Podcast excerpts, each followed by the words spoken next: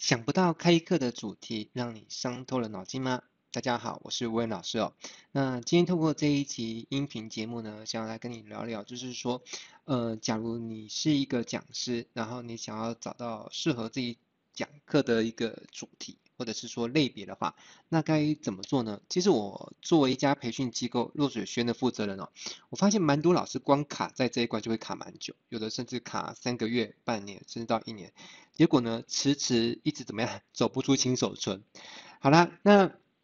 这真的是一个我觉得蛮常被问到的问题，而且对于一个有心想要朝讲师这条路发展的人来说呢，选对开课主题真的是一个非常重要的事情哦。就好像是一个正打算要出道的歌手，他也得要选择，就是到底自己适合唱哪一类型的歌。比如说，呃，他是适合唱抒情歌还是摇滚歌？你看哦，如果一个他明明适合唱抒情歌，他的整个声线或者他的肢体、他的外形，他适合唱抒情歌，可是呢，他却硬要选择摇滚歌手。那就有可能这样表现不好，票房不佳，唱片也卖不好。但是唱片卖不好，或者演演唱会开不成，不一定是他的歌手的这个功力不够，而是怎么样定位错误。所以要了解一件事情哦，有没有听过一句话叫做“选择比努力更重要”？当你定位错的时候，比如说你从台中出发，你想要去垦丁度个假。可是呢，你那个 GPS 导航呢，却定位到怎么样？台北的善导市。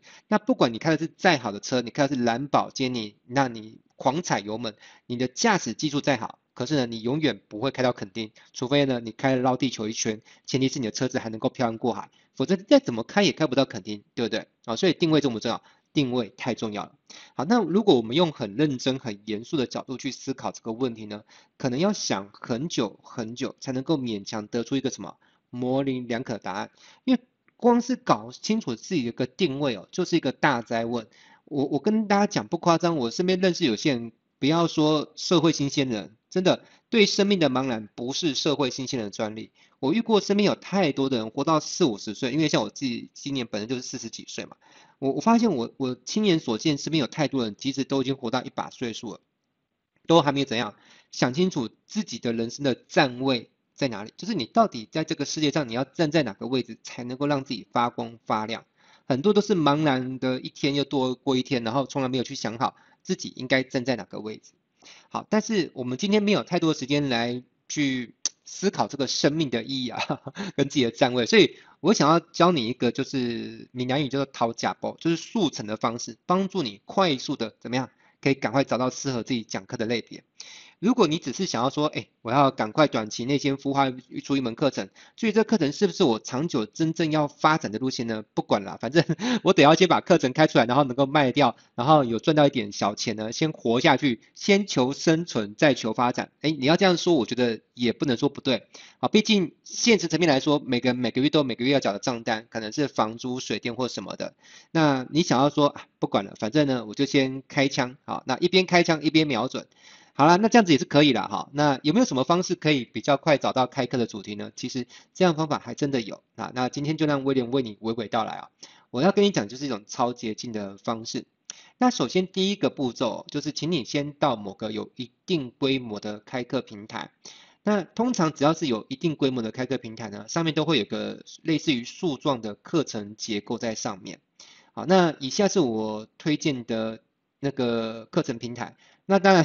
内举不必亲，外举不必愁。我第一个推荐要推荐咱们家公司，就是落水学院哦。我们的网址是 triple w 点一二三四的四 r i c h 点 o r g，就是三个 w 点四 reach 点 o r g 啊，或是你直接 Google 搜寻落水学院，上善若水，大智若愚的那个若哈，不是虚弱的弱，千万别打错。好，那其他还有一些嗯别的平台啊，也可以说是值得我们尊敬的同行们哈，像是好学校、Yota、PressPlay、Udemy、行动学习网，还有网易云课堂，好，这些呃你都可以，不管是用 Google 或者是百度去搜索都是可以的。好，那不管是去到哪一个平台呢，你都会看到它上面都会有那个一层的叫做东西叫做课程分类。那以我们来说，我们的第一个。第一个层级的课程分类有个人成长、理财投资、职场技能、业务销售、身心灵、两性关系、行销策划、企业经营、网络行销、命理学学、知识变现、外语学习。那其实你就可以去思考，这个当中哪一些大类是你比较有可能去讲的，或是哪一些东西你也可以用剔除法，就是你觉得不可能去讲的，那你就干脆把它划掉。比如以我个人来说，嗯，我基本上不太可能讲命理玄学，因为这部分真的不是我的强项啊。虽然我会一点点卜卦，但是我不会想要拿那个东西作为我开课变现的一个一个选项啦。那两性关系现阶段我也不会想去讲，好了，那外语更不会啦，因为外语就是我我的短板啦哈，我英语发音挺不标准的，反正一个一个剔除之后，大概就会来到一个你觉得比较适合自己讲的部分，对不对？好，那以我来说，我可能会剔除掉理财投资，呃，或者是嗯，身心灵，身心灵暂时我也不会讲，所以最后我可能会剩下少数几个，比如说企业经营跟网络行销，还有行销策划。啊，这些可能是我讲的。那业务销售我可不可以讲呢？也是可以，虽然我也是有过一些业务经验，但是我觉得我的业务经验不足以叫做辉煌的程度。好，所以我觉得如果要出来教业务销售的话，可能你要有到辉煌的等级。什么叫辉煌？以保险来说就是 NDRT，以直销来说可能就像蓝钻或翡翠或皇冠大使，类似像这样，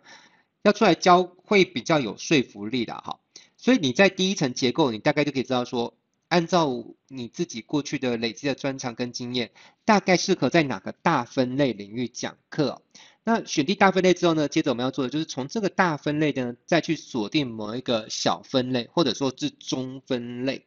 比如说你过去累积的技术呢，适合去讲网络行销的课程，那你也可以在该平台的大分类底下，再去看它的那个小分类或是子分类。其实据我所知，绝大多数的这些课程平台啊，他们都会有两层甚至到三层的分类结构。那以我们来说，我们在网络行销这个大分类呢，我们底下还有底下的细分类，比如说电商领域，呃，电商经营，呃，网站架设、社群行销、自媒体行销、名单与流量，呃，网络赚钱、联盟行销、关键字行销、其他。好，那。如果可以，我真的会奉劝你一开始不要太贪心，不要做一个大分类的课程，那简直就是自杀性的行为。我再强调一次，不要一开始就锁定一个大分类的课程，比如说你开一门课程叫做网络行销宝典啊，类似像这样，那就完蛋啊，除非你跟我一样在网络行销已经耕耘了二十五年，有一定的江湖。地位跟能见度，否则真的你去开这种大分类，直接用大分类的标签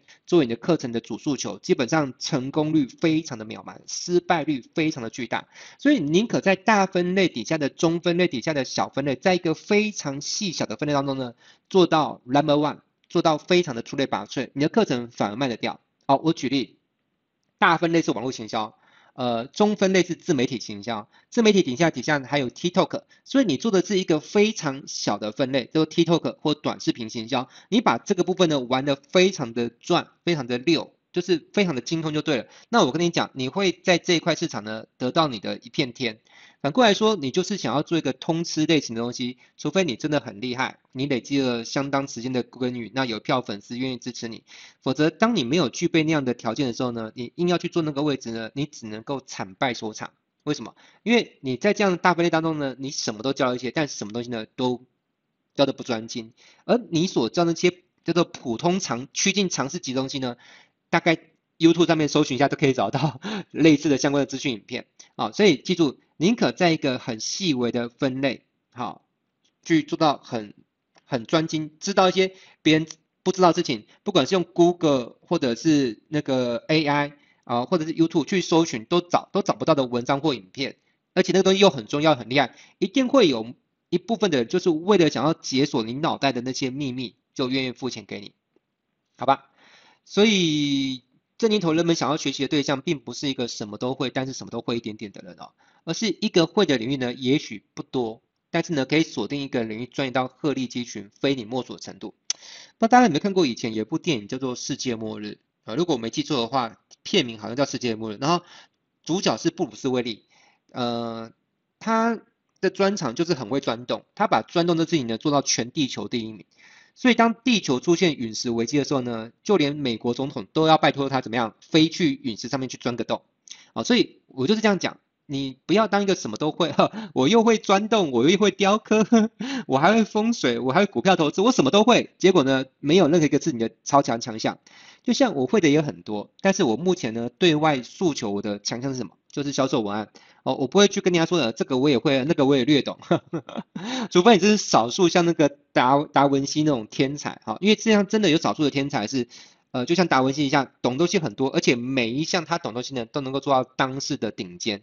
但是说这种，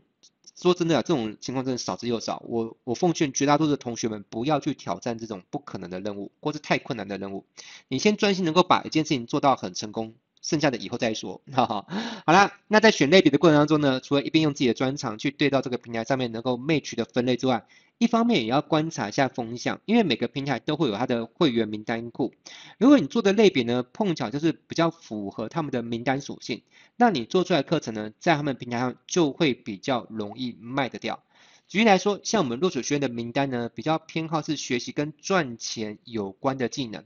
尤其是行销类的网络行销的业务销售类别的，所以我的经验是在我们的平台上面卖这种跟赚钱有关的课程，啊，会卖得比较好。那其他的类别能不能卖得好，就是要碰碰运气。好，我们有过一些老师上架一些课程在我们这边卖，其实课程本身真的不错，但是呢，就是卖不掉。但是卖不掉不是老师不好，也不是我们不好，他那个课程在别的平台卖呢，就卖得下下叫。那就是我们的平台比那个平台弱吗？其实也不是，因为那个平台的属性呢，跟我们的属性不一样。你这样了解吗？好，所以别的平台，呃，比如说有的平台可能比较偏向软系硬体，比如说做菜啦、手作啊、音乐啊或其他，啊，那所以如果你的课程上架到某个平台之后呢，卖的不是很好，先不要太伤心哈。不一定是你课程不好，只是那个平台的属性刚好不是属于你这一挂的啊，不要太灰心啊。你也可以多去上架几个平台。如果你跟平台的合作关系是属于非绑定关系，它并没有约束你不能上架到别的平台，那你就多上架几个平台嘛。好，就像以我们这边来说，我们大部分的合作关系都是属于非绑定关系，所以你既可以在我们这边上架，也可以去别的平台上架。好。好，那如果你看完了第一轮课程的分类清单，你却依然还是不知道要讲哪一类课程，我建议你不妨先从软体工具类的课程开始教。毕竟在我看来，软体工具类是一个跨入门槛最低的教学领域，而这世界上呢，有无穷无尽的软体，从办公文书到美工软体，每个软体在使用上都有些技巧，可以让你又怎么样用得又快又好。举例来说，你就想想看嘛，Office 软件、办公室软件、Word 啊、Excel 啊。PowerPoint 这已经出来多少年了？哇，天呐，从我还是学生时期到现在就有了二十几年。你觉得书局有停止出过 Office 的书吗？没有啊，每一年都有新的 Office 的书在出啊，并不会说呃去年或三年前这个 Office 的书已经有人出过，所以这个市场就饱和了。其实不会，因为软体会一直更新。呃，就算呃几年前已经有人出了 Office，比如说二零一零或二零一三，可是现在已经二零二三年啦，你再出最新的 Office 的书会不会又有人买？答案是又会了。好，但是我讲只是 Office，以此类推，还有太多的东西可以讲了，什么 Photoshop 啦、Illustrator 啊、Premiere 啊，很多很多，对不对？好，那